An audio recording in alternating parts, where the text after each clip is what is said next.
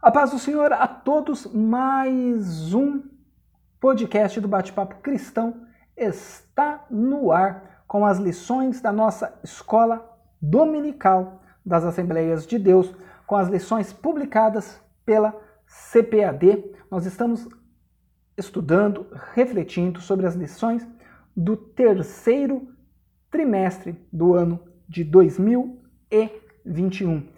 E hoje nós vamos falar sobre o encerramento da, do ministério do profeta Elias e da sucessão de Eliseu, a escolha e a sucessão de Eliseu, quando então findado o ministério do profeta Elias. E nós já estudamos sobre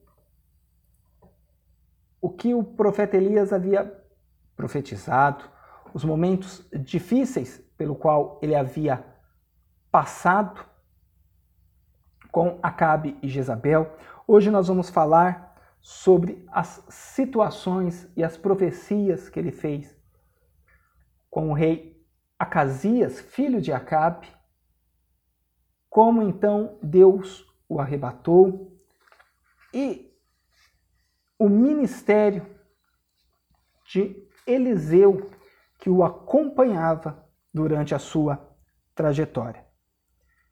Então vamos entender primeiro o período como ficou Israel após a morte de Acabe, pois assumiu então seu filho Acasias, e o reinado de Acasias foi fortemente marcado pela idolatria, assim como o de seus antepassados. E após uma queda da sacada do palácio real e consequente ferimento, Acasias cometeu um ato de infidelidade a Deus ao consultar Baal Zebub sobre o seu destino. O Senhor, através do profeta Elias, advertiu então severamente o rei sobre esse gravíssimo, gravíssimo erro, anunciando então o decreto da sua morte. E Acasias, como nós já mencionamos, era filho de Acabe e Jezabel, sendo então o sucessor de seu pai no trono de Israel. Acasias venerava o deus Baal Zebub de Ecrom, uma das cinco cidades dos filisteus a sudoeste de Canaã. E ao adoecer em razão de uma queda, enviou mensageiros para consultar essa divindade, a fim de saber se ele viveria ou se ele então morreria. O reinado de Acasias foi um dos mais difíceis para Israel. Ele é mencionado na Bíblia como um rei que fez o que era mal aos olhos do Senhor e imitou Acabe, Jezabel e Jeroboão. No seu curto reinado de dois anos, conseguiu superar a maldade dos seus antecessores. E Acasias seguiu o péssimo exemplo de seus pais, que certamente não acataram o sábio conselho de Salomão, como nós que nos diz em Provérbios capítulo 22, no versículo de número 6, instrui o menino no caminho em que se deve andar, e até quando envelhecer não se desviará dele. E o rei Acasias, ele então envia os seus emissários para consultar o falso deus Baal-Zebub. Mas o anjo do Senhor ordenou ao profeta Elias que ele se encontrasse com eles em Samaria e o exortassem como uma dura palavra,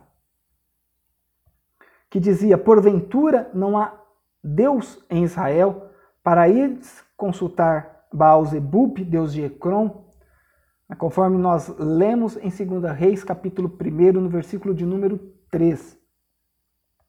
E quando o rei, então, ele ficou sabendo da profecia de Elias, ele enviou em três ocasiões diferentes um oficial com 50 soldados para conduzir Elias ao palácio. Mas nas duas primeiras vezes desceu fogo do céu e consumiu todos os soldados e os seus capitães, né, que é aquela passagem que nós conhecemos bem, aonde eles chegam para levar Elias à força, e Elias então clama dizendo que se ele era homem de Deus, que cairia fogo do céu e consumiria aquele capitão e os seus soldados. E assim acontece nas duas primeiras vezes.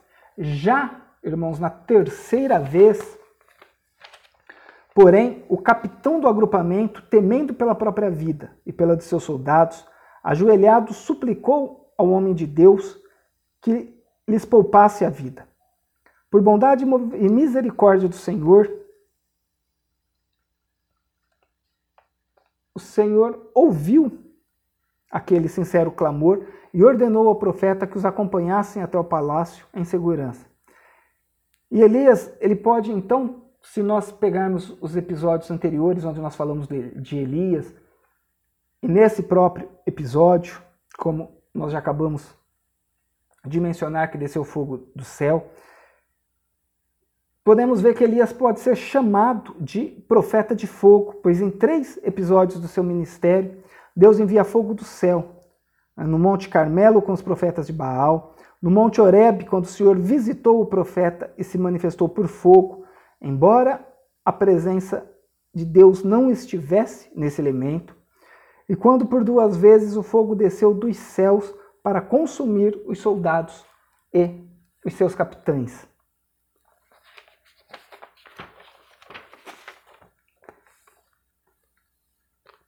E Deus então manda Elias dizer ao rei que ele jamais seria curado ou sairia da cama vivo.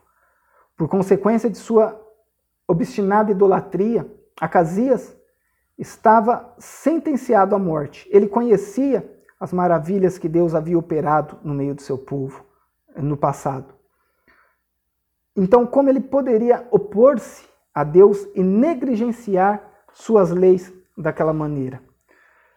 Irmãos, Deus não tolera a obstinação daqueles que ouvem Sua palavra e permanecem com a vida deliberadamente entregue ao pecado. Ao ser convocado à presidência do rei pelos oficiais, então, e os seus soldados, o profeta ele não pensa duas vezes, né? ele não fica com medo de repetir o que já havia dito anterior aos mensageiros de Acasias.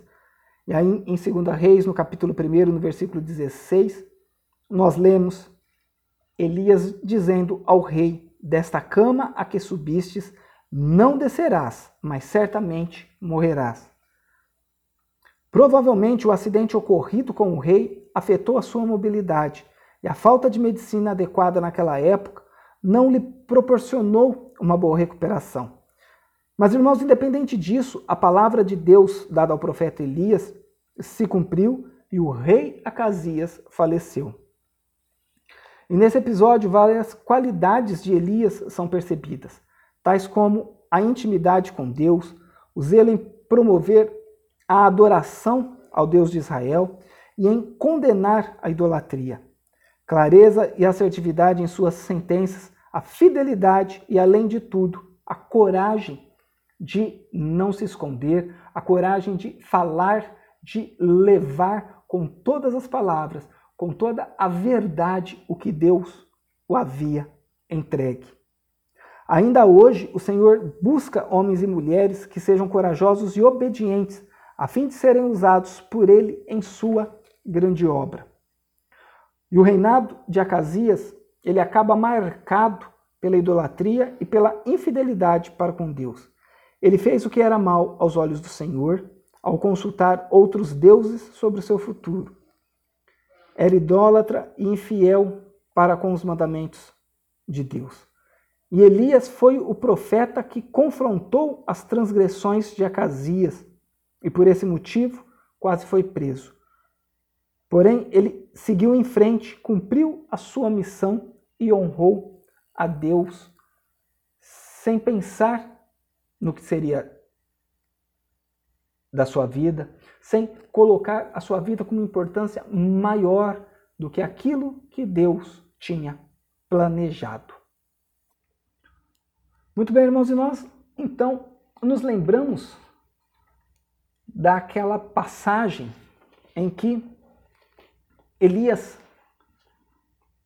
pede a Deus a morte Porém, Deus envia o anjo para alimentá-lo. Nós falamos sobre isso, né, um pouco sobre isso num outro episódio, para que ele fosse então consolado pelo anjo, e seguisse em frente, aonde Deus então diz a Elias que o ministério dele não havia acabado.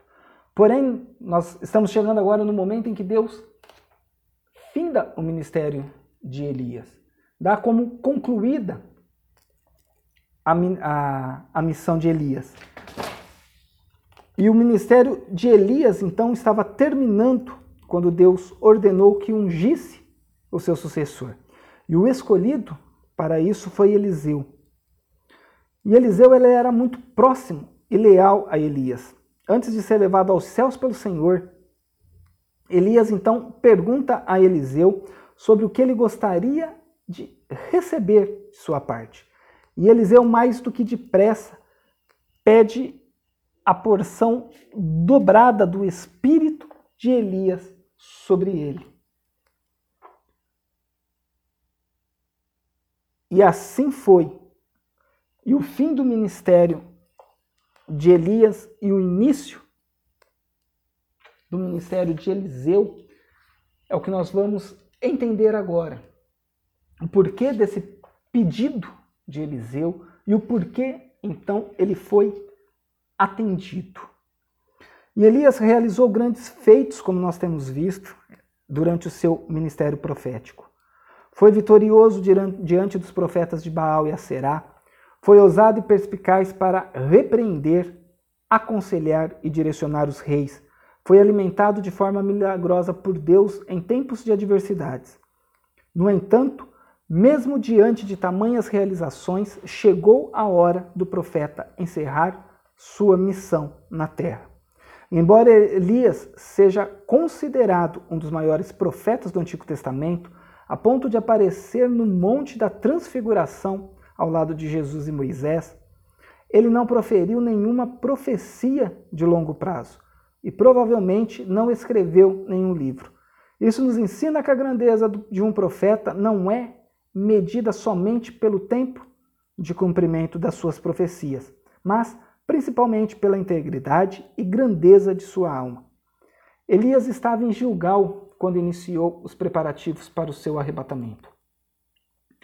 E esse lugar foi cenário de grandes e marcantes acontecimentos para Israel. Em Gilgal foi estabelecido o memorial da travessia do Jordão realizada por Josué. Ali também os israelitas foram circuncidados por Josué né, já que aquela geração que passou o Jordão não havia, né, havia crescido no deserto, não havia sido ainda circuncidada. Ali celebraram a primeira Páscoa na terra prometida. E foi em Jugal que Elias tomou ciência do término do seu ministério. E antes de Deus levar Elias num redemoinho ao céu, ele mandou o profeta fazer uma viagem da cidade de Gilgal a Betel.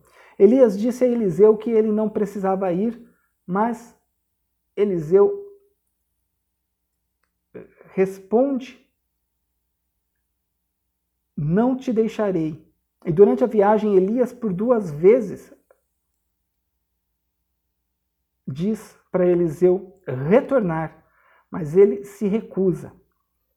Para Eliseu era uma honra servir a Elias, porque esse era o trabalho que Deus lhe tinha dado para fazer. Ele entendia, respeitava a sua missão e se dedicava àquilo. E quando Elias percebeu que Eliseu realmente não o deixaria, em razão da sua lealdade e companheirismo, lhe deu o direito de pedir qualquer coisa que desejasse. Então, Eliseu diz em 2 Reis, capítulo 2, no versículo 9: Peço-te que haja a porção dobrada de teu espírito sobre mim. O que realmente Eliseu estava pedindo, irmãos. E em Israel, é, duas partes de uma herança eram para o filho primogênito. Assim, Eliseu estava pedindo para ser herdeiro de Elias, ou seja, para ficar no lugar dele como profeta. Ele queria agir, levar a vida é? e ser usado por Deus como Elias havia sido. Ele também pediu para ter o espírito ou atitude de Elias, porque queria a mesma coragem e zelo pela verdadeira adoração. Para receber o que pediu, Eliseu não poderia retirar os olhos de Elias. Isso para ele não era difícil, pois tinha o profeta como a sua fonte de inspiração e estava sempre atento a tudo o que Elias fazia. As melhores oportunidades para aprender e crescer ministerialmente acontecem quando podemos nos espelhar em alguém que realmente serve a Deus com amor e fidelidade. E ter bons exemplos e boas companhias, bons conselhos para levar a nossa vida cristã. Enquanto Elias e Eliseu caminhavam juntos e conversavam, o que denota intimidade e comunhão entre os dois, Elias foi separado de Eliseu por um carro de fogo que o elevou num redemoinho. E a amizade sincera e a comunhão na igreja entre os irmãos que se amam e se respeitam, ela sempre resulta em bênçãos extraordinárias para a obra de Deus. Elias deixou a sua capa cair quando foi elevado ao céu. Essa capa foi herança que o profeta deixou para o servo Eliseu. Ela legitimou o ministério dele publicamente ao tocar nas águas do Jordão e dividi-las para uma e outra banda, né? para um e outro lado, para que ele pudesse então passar, repetindo o ato que Elias havia feito para que eles fizessem a travessia no momento da ida. E esse episódio foi visto pelos filhos dos profetas de Jericó, que imediatamente reconheceram que a unção de Elias estava sobre Eliseu. E o que identifica um profeta de Deus atualmente não é o uso de uma capa, mas o modo de viver as suas virtudes e comportamento. E a exemplo de Eliseu, nós devemos nos espelhar em homens e mulheres de Deus que sejam genuínos, imitadores de Cristo, e não apenas isso, precisamos também ser exemplo para os outros, refletindo a imagem do Senhor, não somente nas palavras, mas principalmente nas ações. Amém, irmãos? Então, assim teve início o ministério de Eliseu, um ministério reconhecido e coberto por grandes maravilhas. Por um período realmente aonde foi vista uma continuidade daquilo que Elias fazia, Deus trabalhando da mesma maneira através da vida de Eliseu. E o ministério de Eliseu foi marcado por acontecimentos extraordinários. E nós veremos então, para encerrar o episódio de hoje, três deles. E no próximo episódio nós vamos trazer um, um outro Caso uma outra situação aonde foi determinada né, uma situação, foi determinado um desfecho, digamos assim, né, foi determinado um atendimento, o que alguém deveria fazer para obter a bênção que estava buscando da parte de Deus, mais profundamente, que é referente à cura de Namã. Mas hoje nós vamos ver então três milagres de Eliseu. O milagre das águas que se alagaram num vale sem que houvesse chuva, a multiplicação do azeite da viúva e a aniquilação da morte presente na panela de ensopado servido por um dos servos do profeta. Nos três eventos estão evidentes a fé, a obediência e a poderosa unção sobre o profeta Eliseu. E no, no período do reino dividido, houve a alternância de reis bons e maus. Essa distinção entre bons e maus não leva em conta apenas o modo como esses reis administravam o reino ou lideravam o povo, mas a forma como eles se relacionavam com Deus. Portanto, ao se referir a um determinado rei como mau, o autor do livro de Reis está dizendo que esse monarca, além de desobedecer e desprezar a Deus, em seu culto promovia a adoração de ídolos. Jorão, rei de Israel, que como seu pai Acabe fora reprovado pelo Senhor, Josafá, rei de Judá, considerado um excelente monarca em razão de promover a adoração ao verdadeiro Deus, e o rei de Edom, que era vassalo de Judá. O que motivou a guerra foi a rebelião dos Moabitas, que à época pagavam pesados impostos ao rei de Israel. E em respeito a Josafá, Eliseu, cheio do poder de Deus, previu que as águas em abundâncias alagariam milagrosamente toda aquela região sem a ação dos ventos e sem chuva. O Senhor não apenas realizaria este milagre, mas também lhes entregaria a vitória sobre os Moabitas. É, já no caso do azeite da viúva, no período em que Eliseu viveu, a vida das viúvas, né, durante aquele período bíblico, era bem difícil, pois as mulheres daquela época dependiam dos seus maridos para prover-lhes o sustento. É o caso da viúva de um dos discípulos dos profetas de Israel. E após a morte do marido, a mulher ficou numa situação complicada. Falta de suprimentos, dívidas e a ameaça de seus filhos serem vendidos como escravos. Deus então ouviu o clamor daquela viúva e supriu as suas necessidades. Após ouvir da mulher que não tinha nada além de uma vasilha de azeite, o profeta disse a ela então que tomasse vasilhas emprestadas com os vizinhos e que ao entrar em casa com os filhos fechasse a porta. A ordem era derramar em cada vasilha disponível o pouco azeite que possuía e pô-las à parte à medida que ficassem cheias. E foi justamente o que ela fez. Então, quando se acabaram as vasilhas, o azeite então cessou. Ela vendeu o azeite, pagou a dívida e ainda pôde manter o sustento da família com o que sobrou. E nesse episódio da multiplicação dos, do azeite, percebe-se que a fé e a obediência são os ingredientes necessários para as bênçãos divinas sejam abundantes na vida de quem crê. Às vezes o milagre que buscamos, ele não acontece a partir de coisas extraordinárias, de coisas que chamem uh, a atenção. Basta nós trabalharmos com o que Deus já nos deu e exercer a fé em Sua palavra. Ao pedir à mulher para fechar a porta, o profeta indicou que o milagre deveria acontecer na intimidade da família, para apenas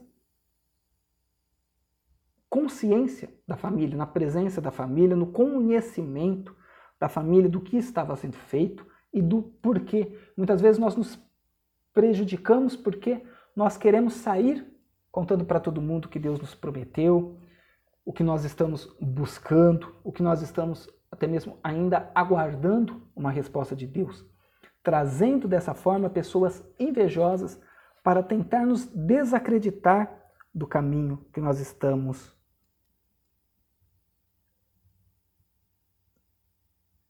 traçando.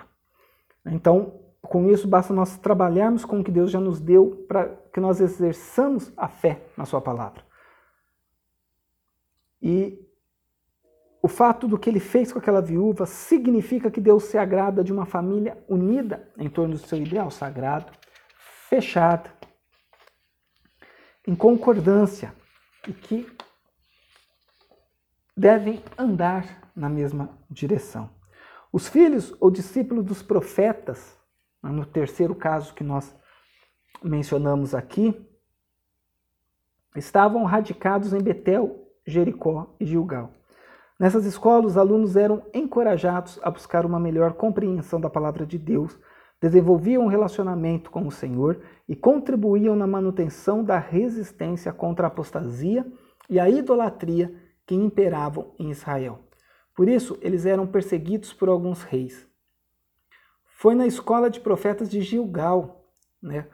Mais algo importante que acontece em Gilgal, nós já tínhamos citado alguns, Inclusive, Elias toma conhecimento que seria arrebatado em Gilgal, a primeira Páscoa na terra prometida, a primeira circuncisão, toda a preparação para a travessia do Jordão, tudo aconteceu em Gilgal.